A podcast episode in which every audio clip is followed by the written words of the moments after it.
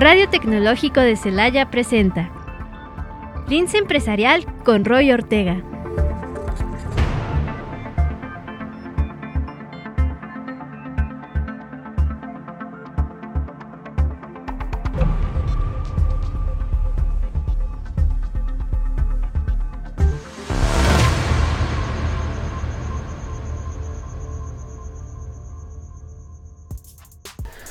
Me da mucho gusto darte la bienvenida al INSE Empresarial en este día de miércoles, mitad de semana. Es para mí un honor que me acompañes durante estos 1800 segundos de información. El día de hoy vamos a tener una entrevista con una nadadora que asistió a Tokio 2020. Nos va a platicar un poco del deporte y unas sorpresas de finanzas que no conocíamos de ella. Sin duda, esta y mucha más información, ya sabes, solo aquí en INSE Empresarial. También te recuerdo nuestras redes sociales, nos puedes encontrar en Facebook e Instagram como Lince Empresarial y en Spotify por si te lo perdiste como Radio Tecnológico de Celaya. Recuerda, escríbenos, mándanos tus comentarios, dudas, saludos y por acá los estaremos leyendo porque los negocios están en tus manos. Resumen empresarial.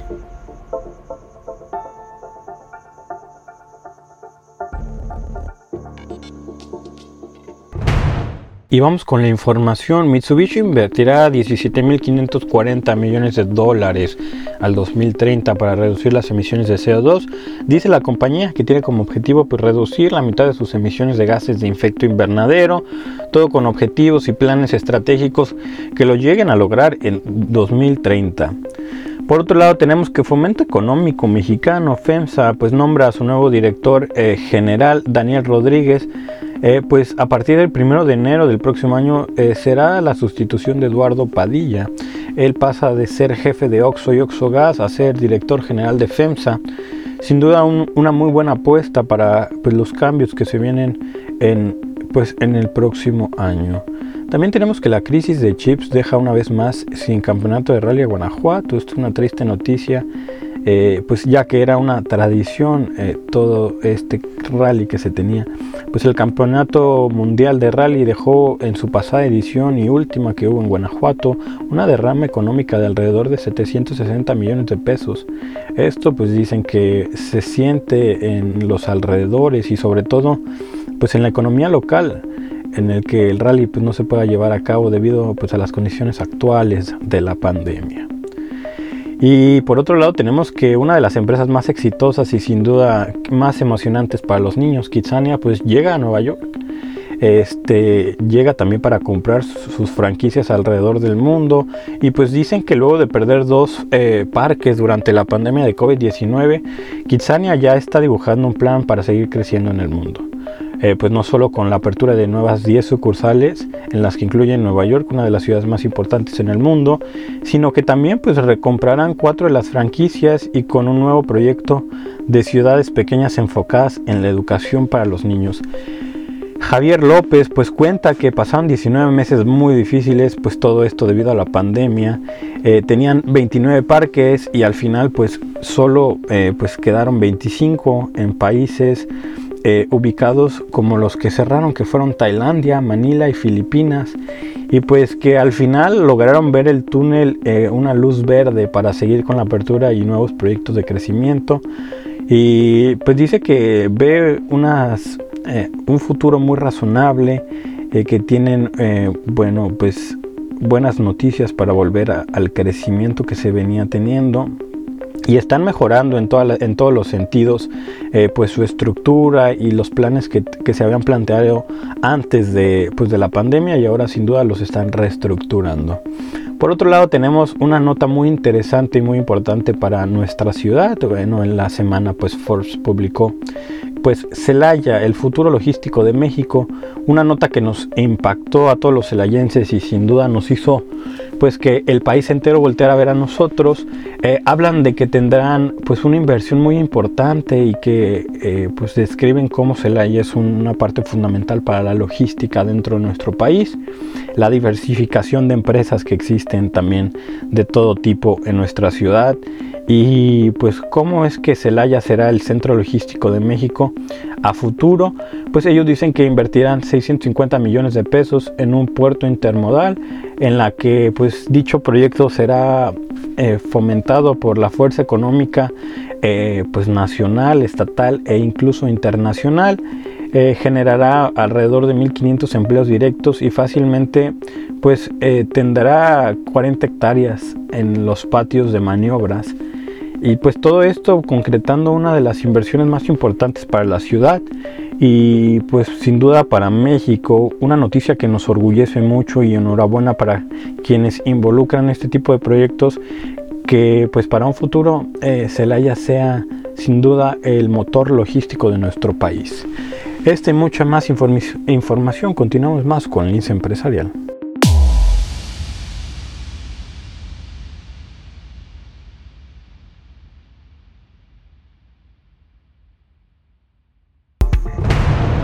Entrevista Lince Empresarial.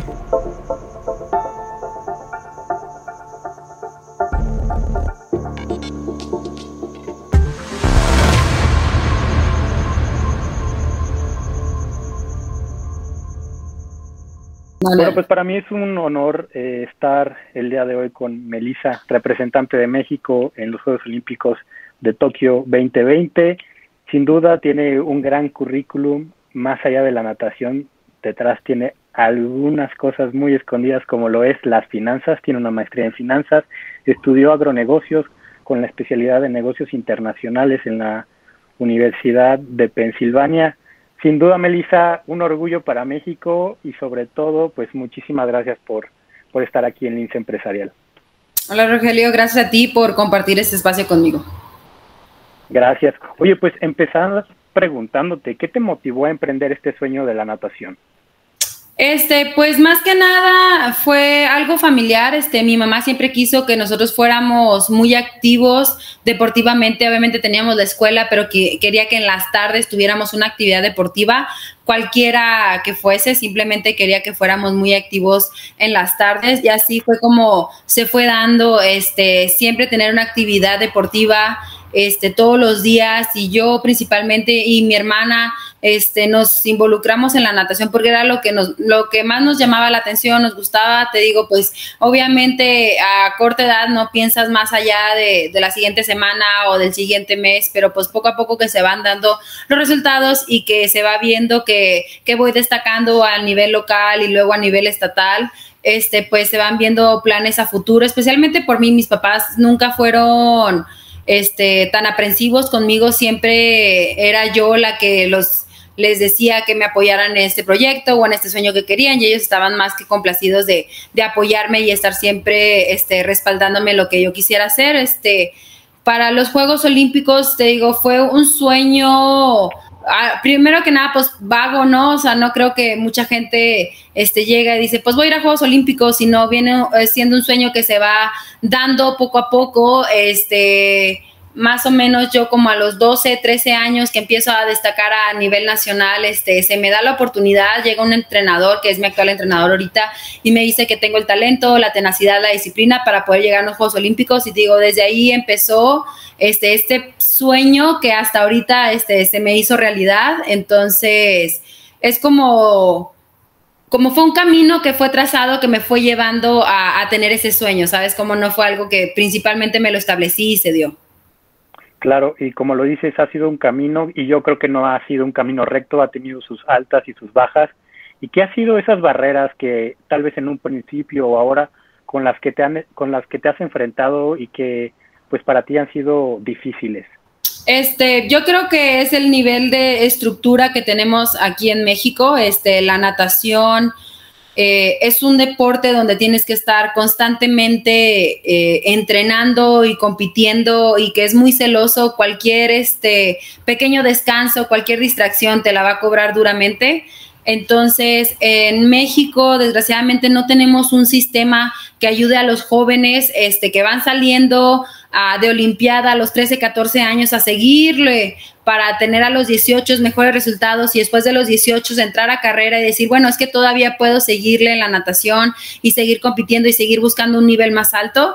Entonces, aquí lo que pasa es que después de los 15, 16 entra la primera barrera, que es que este, los chavos ya pierden el interés por la natación y se van ya por las fiestas, ya sabes, empiezan a, salir, empiezan a distraerse con diferentes cosas que pues ya llega un punto donde les llama más la atención que un deporte. Después, si superan eso a los 18 años, entra la dura decisión que yo vi con mis compañeros, que era o la carrera o la natación. Obviamente, si quería ser doctor, si quería ser abogado, quería hacer este, todas esas carreras que son muy demandantes, pues realmente no podías enfocarte en tener un deporte y más que nada desarrollarte también en ese deporte y académicamente. Digo, gracias a Dios, yo siempre elegí este, una carrera, la de negocios, donde yo pude llevar eh, muy bien a la par la natación este, pero sí tuve compañeros de ingeniería, este, donde sí se la vieron un poquito más difíciles. Este, arquitectura hubiera sido para mí un sueño poder estudiarla, pero pues me decidí más por la natación.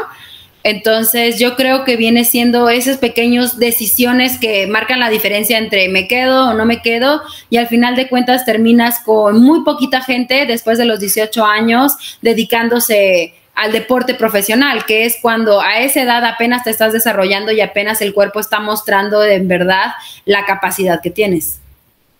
Claro, y sin duda yo creo que tú bien lo dijiste, es cuestión de decisión. ¿Y cómo lograste llevar, estudiar en el extranjero y aparte seguir nadando? ¿Cómo, cómo compataste esas dos partes para que siguiera el éxito eh, en conjunto? Eh, fue algo, yo creo que Estados Unidos lo tiene, tiene el sistema correcto para que se diera. Este, te digo, yo a los 18 años decidí estudiar la universidad allá en Estados Unidos becada por la natación, entonces realmente ellos crean un sistema para que tú puedas llevar lo académico y lo deportivo a la par y fue donde tanto tenía que mantener mis calificaciones como tenía que mantener mis tiempos y dar cierto puntaje al equipo. Entonces te dan esa flexibilidad de, decir, bueno, voy a acomodar los entrenamientos de tal forma que tú puedas ir a la escuela, pero al mismo tiempo, si tenemos que salir de competencia, este, nosotros los entrenadores y la universidad vamos a hablar con tus profesores para que te den esa oportunidad de poder salirte de clases, que tú puedas este, mostrar tus, bueno, hacer tus exámenes en diferente horario, diferente día, diferente ocasión. Y pequeñas cosas que tú dices, sí se puede, sí lo puedo lograr, sí puedo sacar este, esta carrera junto con la natación. Y te digo, Estados Unidos es un gran ejemplo, eso crea un gran nicho donde terminas, te gradúas a los 21 años de la universidad y todavía puedes seguir nadando, todavía puedes tener esa oportunidad de seguir este, rindiendo. Y te comento otra vez, o sea, 21 años, todavía natación viene siendo algo, una edad muy, muy joven para retirarte, para en verdad saber tu potencial. Ahorita yo tengo 27 años y todavía todavía, te digo, queda, queda bastante gas en el motor que me puede dar y así estamos. Este, ya la natación se está haciendo muy, muy longeva y por lo que esta estructura está ayudando a que más y más nadadores se puedan dedicar a este deporte y aún así teniendo una, una carrera académica. Claro, y justo lo vemos en tu caso, no solo una carrera, también tienes una maestría en finanzas. Y platícame, o sea, ¿qué te llamó la atención para estudiar finanzas? ¿Cuál fue tu motivación? ¿Por qué surge esta idea? Este, yo creo que surgió de una clase que tuve en mi carrera de finanzas, un profesor que fue magnífico. Este, mucha gente piensa que las finanzas son totalmente números. Este, yo creo que este, de alguna parte sí, viene siendo diferentes tipos de finanzas. Este, pero las finanzas en sí es el correcto manejo de los recursos el correcto y óptimo manejo de los recursos que puede darte el mayor beneficio. Entonces, realmente las finanzas aplica como en tu vida, en tu vida diaria. No es solamente decir, bueno, es que me voy a dedicar a la bolsa o me voy a dedicar a, inversiones y cosas así, sino simplemente este, aplica en todas las partes de tu vida y para mí se me hizo algo que puede reforzarme y ayudarme en un futuro. Y te digo, a mí siempre me ha gustado el lado de, de, los negocios. O sea, yo sí también cuando me retire quiero emprender, quiero este, sacar mi propio producto, o sea, o servicio, o te digo, salir al mundo, pero pues obviamente necesitaba las herramientas este, necesarias para hacerlo. Y finanzas para mí fue este, la, la manera en que yo quería este, estudiar y yo quería educarme de esa forma y realmente esa maestría me ayudó mucho, tanto, bueno, ya te voy a hablar más o menos de cómo fue mi plan de estudios de, de, la maestría, pero digo, sí fueron números, pero al mismo tiempo fue mucho, este, tanto de comunicación, de relaciones públicas, este, vimos mucho también economía, o sea, digo, viene súper, súper completa que nomás piensas, bueno, finanzas, números y bolsas o derivados o lo que se está poniendo también ahorita de moda, ya sabes, el, este, como la moneda, el cripto y todo eso, pues sí, sí lo ves, pero hay muchos, muchos aspectos de las finanzas que puedes aplicar y que creo que el enfocarte en eso este, te ayuda en todos los aspectos de tu vida. Claro, y mencionando estas ideas que te gustarían tener al emprender, ¿Emprenderías dentro del mundo de la natación o tendrías un negocio totalmente distinto a la natación? No sé, ¿tienes algo ya en mente planeado? Sí, este, me encantaría tener mi propia alberca. Este, primero que nada, este, pues digo, crecí y me eduqué y me forjé dentro de una alberca y crecí dentro del agua, entonces realmente me quiero mantener ahí.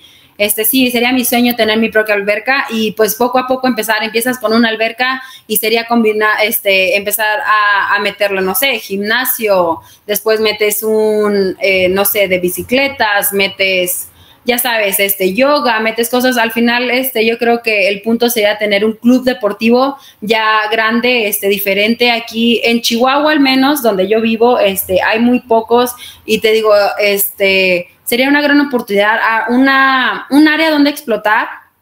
Este, ese es un, ese es un punto. Otro punto, yo creo que me voy también por el lado de restaurantes. Este, me encanta la cocina, entonces yo creo que me encantaría empezar también este productos. Este, yo sé que los restaurantes son súper demandantes, ¿verdad? Dice, sí, pues te va súper bien, pero ahí estás, ¿no? De esclavo 12 horas al día.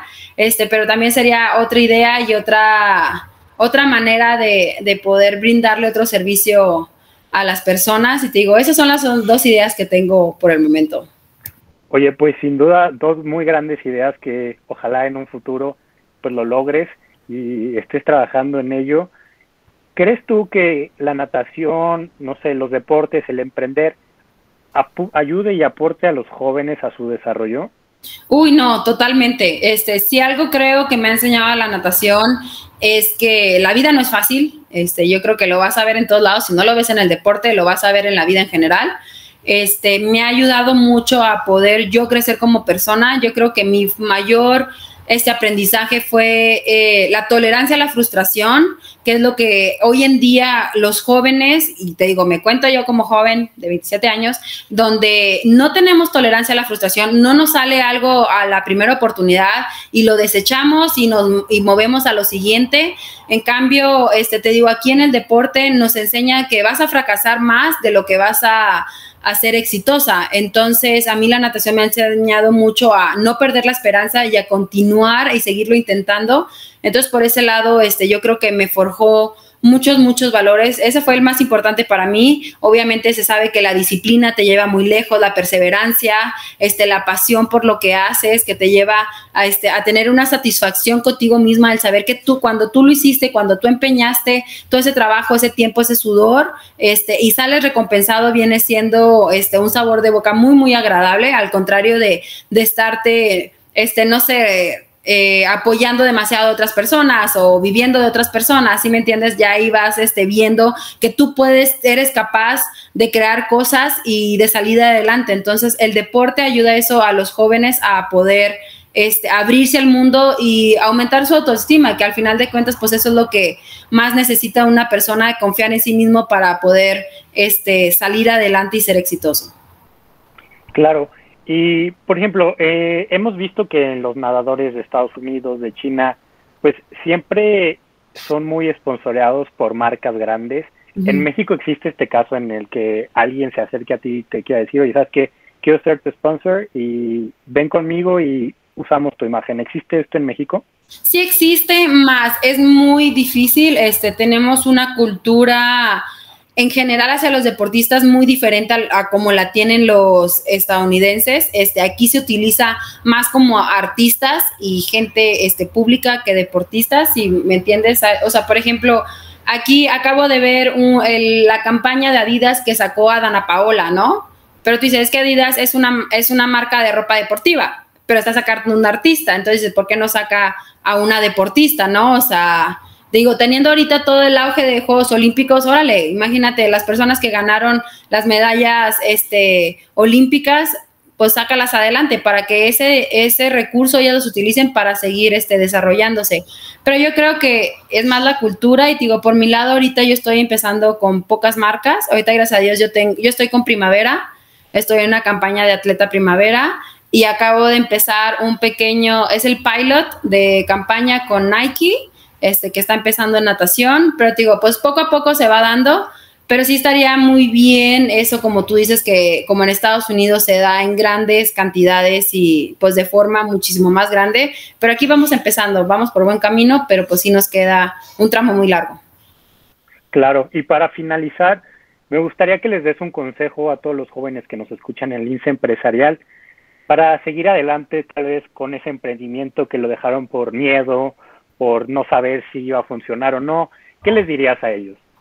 Eh, que cuando aprendes más fallando que siendo exitoso. Cuando tú fallas, es que sabes que algo hizo mal, hiciste mal. Entonces, ese error, en vez de ser como un error fatal y que no puedas continuar, se utiliza como aprendizaje para evitar cometerlo en el futuro y vas a aprender y en el futuro vas a intentarlo de nuevo y no vas a cometer los mismos errores y vas a seguir creciendo.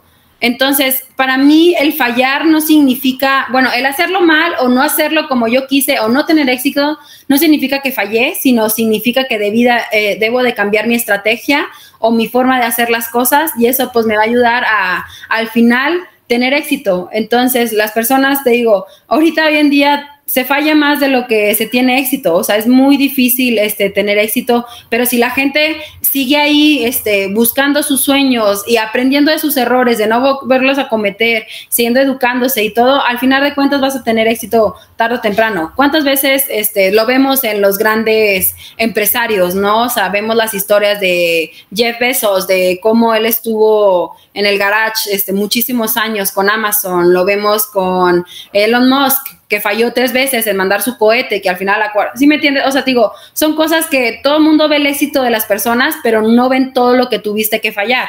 Entonces nos tenemos que enfocar en eso, de que no es una línea recta, es una línea muy curva y va a haber demasiados baches, pero al final de cuentas, este, si en verdad haces el empeño y si en verdad lo quieres, lo vas a lograr. Claro, y sin duda, pues muchísimas gracias por tus palabras, por habernos acompañado en este espacio eh, un reconocimiento muy grande por las pasadas Olimpiadas que yo creo te veremos en París y así será. Te deseamos todo el éxito del mundo por parte del INSE empresarial y pues enhorabuena para todos tus proyectos que vengan. Muchísimas gracias, Melissa. Gracias a ti, Rogelio. En un momento continuamos con Lince Empresarial con Roy Ortega.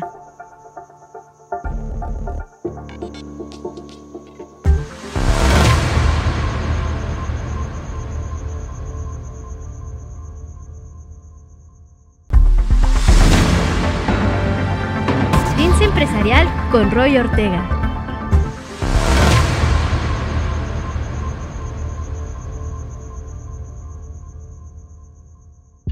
Y ahora vamos con Fátima, que nos tiene las notas rápidas, pero no menos importantes. Fátima, ¿cómo estás? Hola Roy, buen día. Estas son las notas rápidas, pero no menos importantes. En México se lavan al año hasta 44 mil millones de dólares. GFI, de acuerdo con estimaciones de la firma, los ingresos delictivos al año son cercanos a los 62 mil millones de dólares. Arrivederci y Italia, la aerolínea apaga sus motores después de 74 años de historia. Alitalia apaga sus motores tras 74 años de historia para dejar la pista joven de Startup ITA, nacida de sus cenizas en un mercado aéreo que lucha para recuperarse de las turbulencias de la pandemia de coronavirus. Element Fleet Management, México forma alianza estratégica para potenciar la movilidad eléctrica de flotas. Repsol invertirá 2.960 millones de dólares en proyectos para producir hidrógeno. La empresa informó que invertirá en toda la cadena de valor del hidrógeno y que pretende construir una capacidad instalada equivalente a 1.9 gigavarios y convertirse en un líder en este mercado en España y Portugal. IKEA reporta ventas minoristas récord de 41.900 millones de euros en año fiscal. 2021, el franquiciador Inter IKEA dijo que las ventas de productos y servicios en todas las tiendas IKEA y en línea ascendieron a 41.900 millones de euros, 6% más que en el 2020. Apple se prepara para recortar producción del iPhone por crisis de chips. Las acciones de Apple cayeron 1.2% de las operaciones posteriores al cierre, mientras Texas Instrument Broadcom perdieron alrededor de 1%. Aplicaciones de entrega de comida se encuentran bajo juego en Estados Unidos. Políticos buscan regularlas. Los políticos de Estados Unidos buscan regular las industrias y los dueños de los restaurantes acusan a empresas como DoorDash, Group Up y Uber Eats de aprovecharse de la situación y hacen esfuerzos para prescindir de ellas. Estas fueron las notas rápidas. Nos vemos la próxima semana, Roy.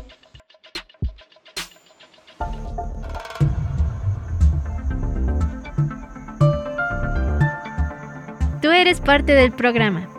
Escríbenos en nuestras redes sociales. Te escuchamos.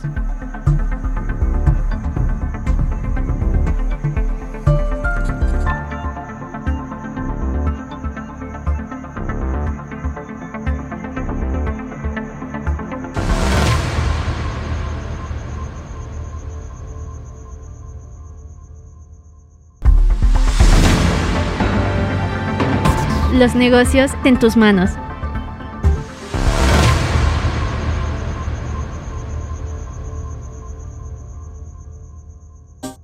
Aquí en Lince Empresarial. Para mí fue un honor que me hayas podido acompañar durante este programa con mucha información, con una entrevista muy interesante a la nadadora olímpica Melissa. Eh, sin duda esta hay mucha más información. Recuerda que aquí en Lince Empresarial haznos llegar tus comentarios, dudas, qué te gustaría escuchar. Recuerda que acá te escuchamos y estamos para ti. Esta y mucha información, no te lo pierdas, recuerda todos los miércoles en punto de las 2 de la tarde por Radio Tecnológico de Celaya y por si te lo perdiste, nos puedes escuchar en Spotify en Radio Tecnológico de Celaya, nuestras redes sociales en Facebook e Instagram como Lince Empresarial, escríbenos de verdad, haznos llegar tus comentarios, por acá los estaremos leyendo, porque los negocios están en tus manos. Esto es Lince Empresarial. Nos vemos.